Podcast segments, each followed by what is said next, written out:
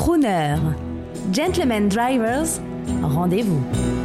Bonjour, je suis Michel Godino euh, pour Gentleman Driver, Crooner Radio. Euh, je suis heureux de vous présenter aujourd'hui ma Jaguar MK1 qui date de 1959, euh, qui est équipée d'un moteur 6 cylindres, 3 litres 4, qui développe un petit peu plus de 200 chevaux. il ne faut pas oublier que la Jaguar MK1 est la toute première Jaguar monocoque, donc sans châssis, que Jaguar ait pu construire. Et c'était, euh, pour son époque, la voiture certainement la plus rapide du monde, parce qu'elle frôlait les 200 km/h. Donc euh, une voiture qui a énormément servi en rallye, pour rapport à ses qualités de, de moteur et de tenue de route. Elle est équipée aussi de 80 disques. Il ne faut pas oublier qu'on est en 1950, neuf. Donc c'est quand même euh, pas tout neuf, mais donc on peut dire que c'est une vraie voiture de sport dans un confort euh, de salon. C'est une voiture qui est beaucoup transformée, normalement pour des événements sportifs, des rallyes, et je crois que sa code est très différente suivant son état, si elle est en mode cruising euh, origine, ou alors si elle a été préparée pour les rallyes ou pour la course. Qu'est-ce que vous pensez de ça? Est-ce que vous êtes plutôt cruising, rallye? Celle-là est en configuration strictement d'origine. Il n'y a eu aucune modification de fait dessus. Elle a ses son moteur et sa boîte de vitesse, 4 euh, vitesses avec overdrive.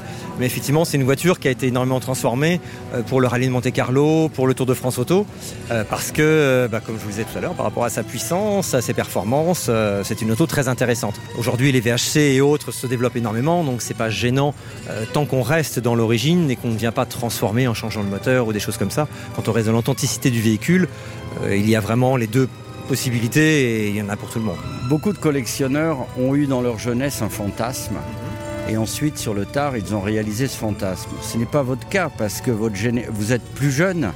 Donc, qu'est-ce qui a déclenché l'envie d'acheter cette voiture mythique? Moi, ce qui se passe, c'est que j'ai eu énormément de véhicules. Euh, j'ai un parcours un peu particulier parce que j'ai construit ma première voiture, j'avais 14 ans sans que effectivement euh, on me dise pourquoi comment. Hein. j'ai pris deux tubes, je les ai soudés, pris un automobilette, enfin je me suis débrouillé et l'automobile euh, donc a vraiment commencé là, a toujours évolué.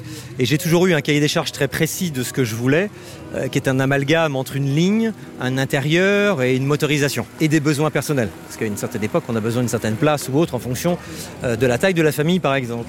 Et donc en tenant de ce cahier des charges là, là quand vous voulez une berline qui a une ligne extraordinaire, un moteur fabuleux, faut pas oublier que c'est un moteur qui équipait quand même les Jaguar XK 120 on gagne Le Mans et tout, donc c'est exactement les mêmes moteurs.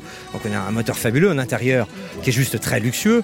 Donc ça regroupe effectivement beaucoup, beaucoup, beaucoup de choses, de critères qu'un collectionneur ou un amoureux de l'automobile aimerait avoir. Un cruel dilemme en ce moment, une montée en puissance des gens amoureux de belles voitures, y compris le grand public, qui se retourne dès qu'ils voient les enfants. Et en même temps une législation fratricide pour nous empêcher de rouler. Comment vous voyez l'avenir? Je vais prêcher pour ma paroisse parce que je suis aussi restaurateur de véhicules anciens hein, depuis quelques années. Euh, j'ai mon propre garage et je me rends compte qu'effectivement il y a une énorme évolution à ce niveau-là et je pense que ça peut être plus que profitable. Euh, quand on a un certain âge et qu'on a déjà roulé depuis 20 ans avec une voiture classique et que depuis effectivement des années on vous met des restrictions sur la route, mais on vous met aussi énormément d'assistance. Elle s'arrête toute seule, elle se garde toute seule. Euh, elle vous dit quand ça va pas, quand va ça. Vous freinez n'importe comment, elle freine bien quand même. Donc il y a énormément d'assistance. Donc je pense que pour le vrai amoureux de l'automobile qui aime les sensations, il reviendra à l'essentiel, c'est-à-dire au basique sans direction assistée, avec des freins normaux, avec un moteur qui a de l'odeur quand on le met en route et avec des vibrations.